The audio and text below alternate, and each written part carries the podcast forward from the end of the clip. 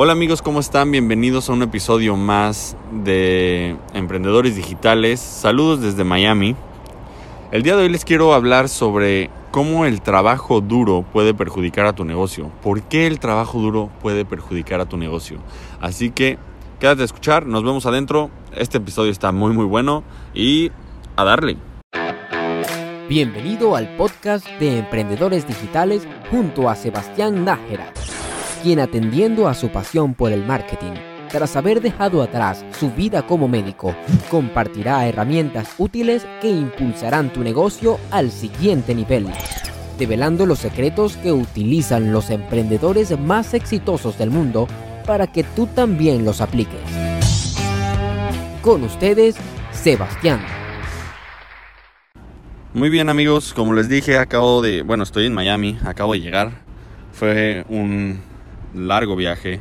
Estoy bastante cansado, son las doce y media de la noche y mañana me tengo que levantar bien temprano, ahorita te cuento por qué. Y el día de hoy, como te decía, te quiero hablar sobre cómo el trabajo duro puede perjudicar a tu negocio. Y como muchos de ustedes saben, y sobre todo si me sigues en Instagram, arroba Seb Nájera, de Sebastián Nájera, voy a ir a la conferencia de Grant Cardone, al 10X Growth Conference, que actualmente es la conferencia de negocios más grande del mundo, con más de 35 mil personas emprendedoras que van a atender.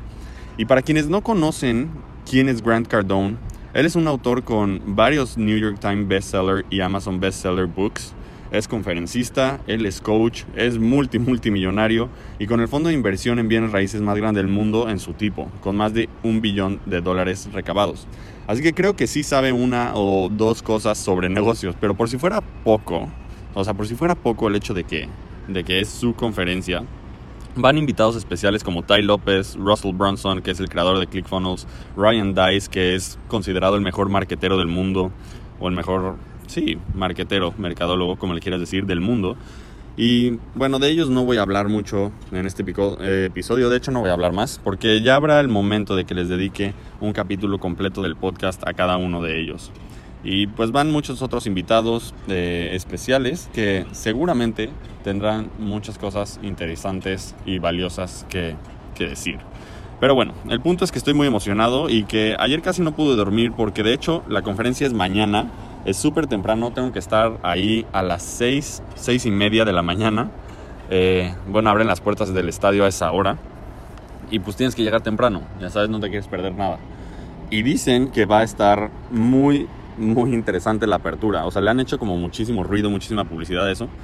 Y pues a ver qué nos tiene el Uncle G, como se le conoce a Grant Cardone. Y bueno, como te digo, pues la conferencia es mañana y acabo de llegar a Miami, te digo, son las dos y 12 y media, 12 y media de la, de la noche.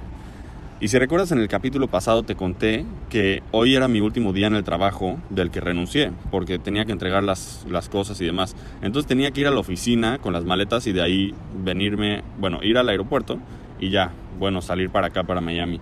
Y al final de todo, o sea, salió bien y logré llegar a tiempo y de hecho llegué súper a tiempo porque normalmente se requiere estar en el aeropuerto tres horas antes de un vuelo internacional y calculé mi tiempo para que eso pasara, o sea, de acuerdo a eso, para llegar tres horas antes. Pero con lo que no contaba es que anteriormente el proceso de viajar requería hacer filas eternas, no sé si te acuerdas de eso, hacer filas eternas para que te imprimieran tu pase de abordar y para poder hacer el, el check-in. Pero ahora, haciendo el check-in desde el celular, creo que te dan como 24 horas antes para que hagas el check-in desde el celular. Y yo sin maletas para documentar, porque no traía nada, literalmente quería viajar ligero pasas directo a seguridad. O sea, si ya hiciste el check-in en tu celular, pasas directo a seguridad. Porque incluso el pase de abordar ya es una imagen en tu celular. Así que no necesitas ninguna otra cosa. Lo cual es como mil veces más conveniente porque ya no tengo el problema de en dónde dejé el boleto o que lo arrugué o que se le desprendió el taloncito y ahora son dos partes del boleto. O sea, no sé si alguna vez te pasó eso.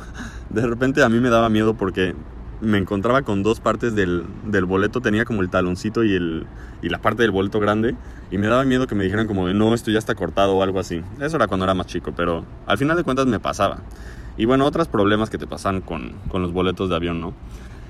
En fin, el punto es que así, o sea, así como llegué al aeropuerto, pasé seguridad y a los cinco minutos ya estaba sentado en la sala de espera. Así que estuve tres horas y diez minutos antes de la salida de mi vuelo sentado en la sala de espera. Así que pues obviamente me quedé esperando, trabajé un poco, leí, instagramé y aún así tuve muchísimo, muchísimo tiempo muerto.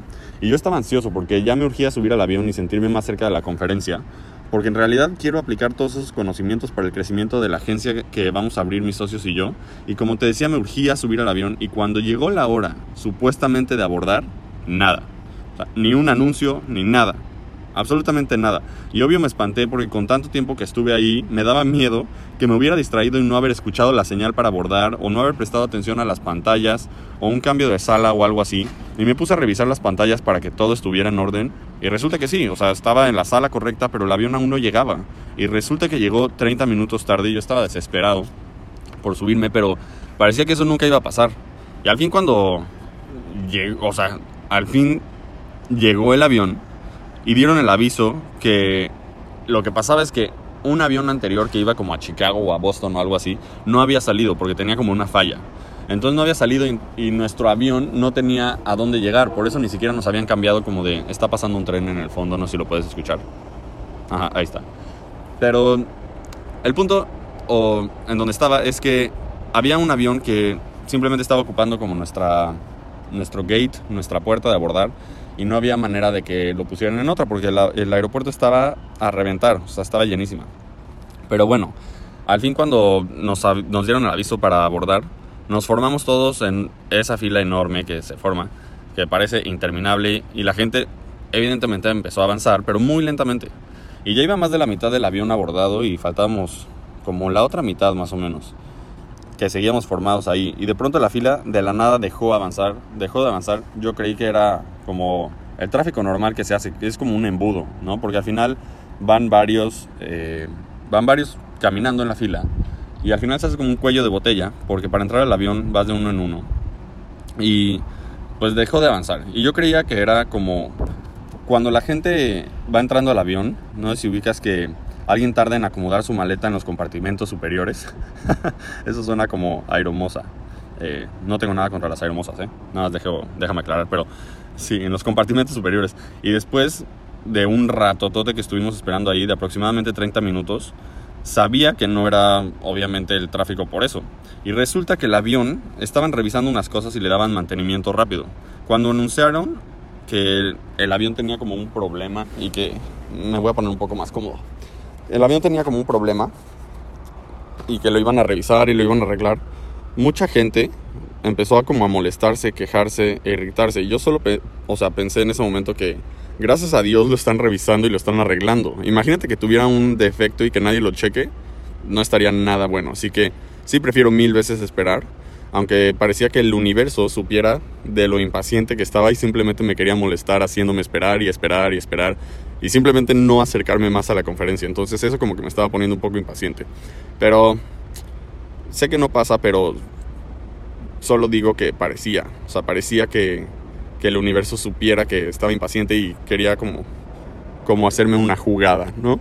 En fin, al final de como una hora de retraso subimos al avión y ya iba en camino por el pasillo revisando mi boleto y los números de las filas, eh, como que ya sabes que los empiezas a ver arriba, o sea, los empiezas a ver arriba mientras vas caminando en las, eh, por las filas y vas revisando tu boleto y el número de las filas y el boleto y veía las filas y calculaba más o menos como a qué altura del avión estaba mi, mi asiento.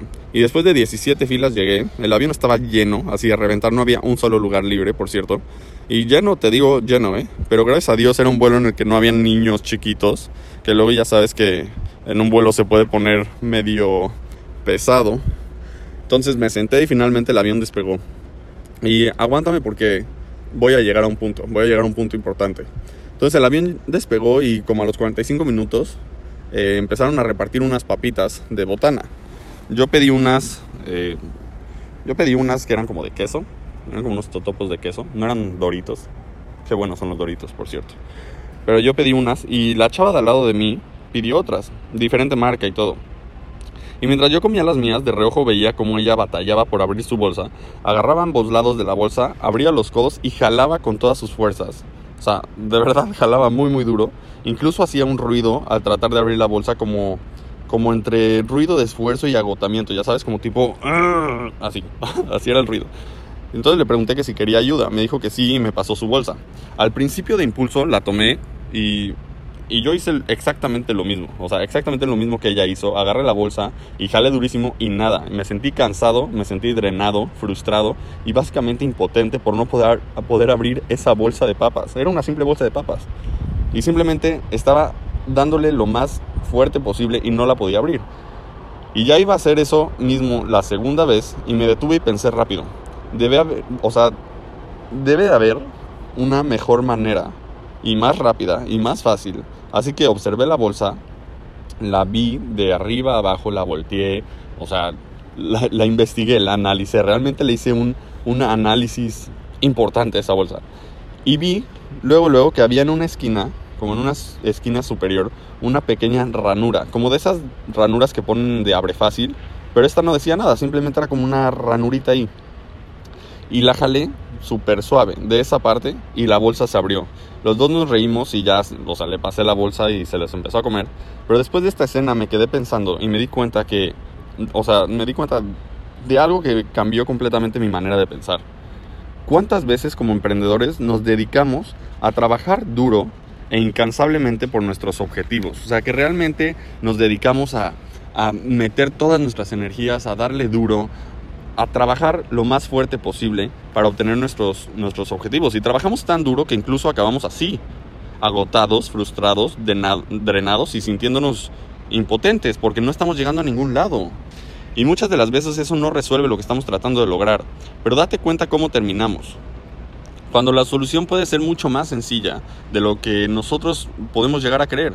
Si solo nos tomamos un momento para analizar la situación y ver cuál es la mejor manera de resolverlo, es mucho, o sea, es mucho más sencillo llegar a una solución, eh, a una solución correcta. Porque también, por otro lado, nuestro primer instinto no siempre es el correcto. Muchas veces eh, trabajamos por emoción o trabajamos por impulso y, y nuestra primera decisión, o sea, tú lo debes de saber, yo también me he dado cuenta que a veces nuestro primer instinto no es el más indicado para resolver todos los problemas cuando la solución puede ser mucho más sencilla de lo que parece si solo nos tomamos, te digo, ese momento para analizar la situación y ver cuál es la mejor manera de resolverlo.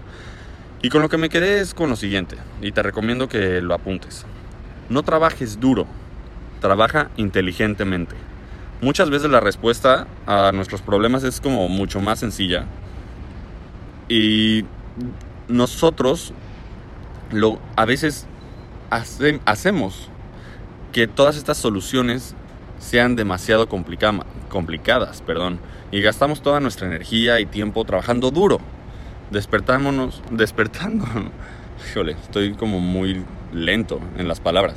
Despertamos temprano, nos dormimos tarde, trabajamos y trabajamos y trabajamos.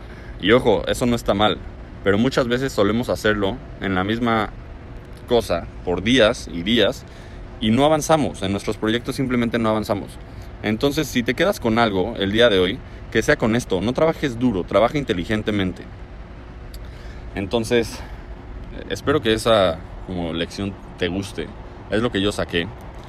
Y bueno, ahorita ya estoy, como te digo, en Miami. Estoy en casa de la familia de Jesse. Son las, ya son 12, 30 y algo, más o menos. Y mañana la conferencia empieza a las 6 y media. Estoy súper emocionado, ya no puedo esperar. Ya les contaré cómo estuvo. Y bueno, pues ya tengo mucha hambre. Eh, voy a buscar algo de comer rápido. Y me voy a dormir porque mañana, no mañana, al rato tengo que madrugar. Tengo que despertarme muy, muy temprano. Y aprovechar al máximo esa conferencia, que dura tres días, por cierto. Entonces, pues nada, muchas gracias por escuchar. Estoy muy emocionado. Espero que te haya gustado este episodio. Bye bye. Muchas gracias por haber escuchado el podcast de Emprendedores Digitales. Realmente espero que te haya gustado este episodio. No olvides dejar una calificación y una reseña para poder llegar a más gente. Esa es la manera en la que tú me puedes apoyar a mí. Si quieres tener acceso a más contenido de valor y acceso a mi comunidad, te recomiendo que me sigas en Instagram, arroba sebnajera. Repito, arroba sebnajera. Te agradezco nuevamente haberme escuchado y nos vemos en la siguiente.